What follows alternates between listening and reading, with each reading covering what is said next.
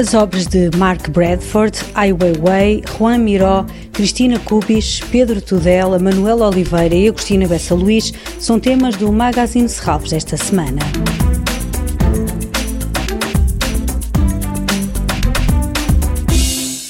A fechar o ano, fazemos uma retrospectiva das muitas exposições patentes no Museu de Arte Contemporânea de Serralves. O norte-americano Mark Bradford apresenta em Serralves a primeira exposição em Portugal e a maior em solo europeu. Ágora é o nome escolhido para esta mostra, inspirada em tapeçarias medievais conhecidas como a Caça do Unicórnio. Considerado um dos nomes que melhor definiu a pintura das últimas duas décadas, aborda temas como a distribuição do poder nas estruturas sociais e o impacto no indivíduo. O trabalho de Mark Bradford estará em Serralves até junho do próximo ano.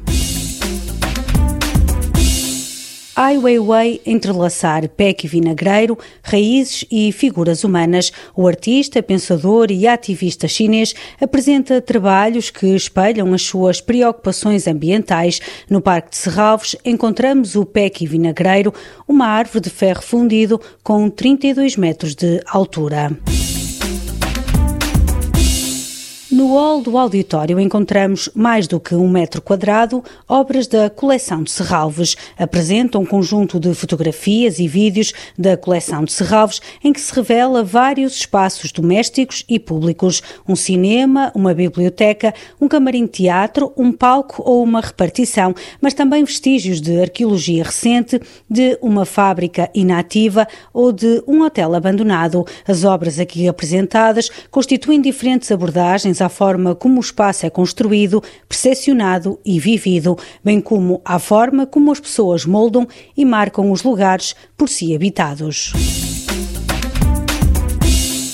Na Casa de Serralves, a exposição Juan Miró Signos e Figurações, composta por 85 obras, engloba pinturas, esculturas, colagens, desenhos e tapeçarias do mestre catalão. A coleção abrange seis décadas de trabalho de Juan Miró.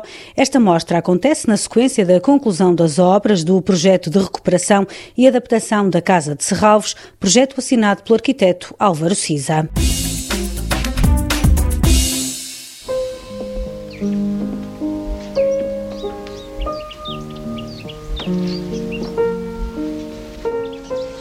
Segredos entre os vivos que chamam a sombra dos mortos.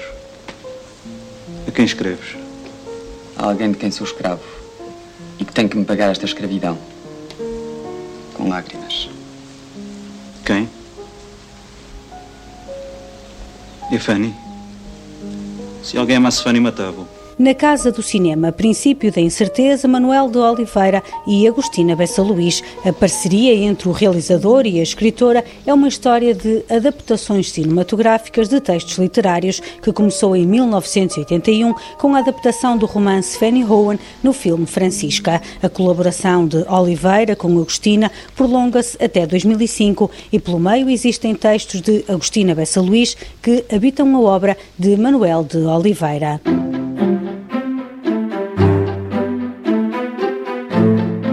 Museu de Serralves podem ainda visitar Modus Operandi, obras da coleção de Serralves, uma exposição que reúne cerca de 100 obras em homenagem a 30 artistas. Trabalhos realizados por nomes como Julião Sarmento, Júlio Pomar, Lourdes Castro, Mauro Cerqueira e Ângelo de Souza, entre outros. No museu e no parque encontramos as obras de Cristina Cubis, uma artista sonora que desde a década de 70 trabalha com esculturas sonoras, instalações e composições eletroacústicas que viriam a fazer dela um nome pioneiro no campo da arte sonora.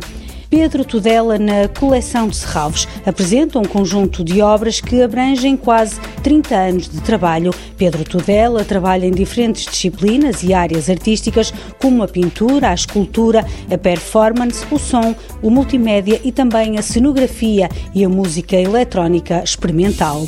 Arquivo Perpétuo, as publicações e os projetos editoriais de Hans Ulrich Obrist é uma exposição dedicada ao arquivo de publicações sediada em Chicago e comporta uma série de módulos que abordam o cruzamento de documentos e as suas histórias, as pessoas, os acontecimentos e as instituições que todos contribuíram para a sua concretização.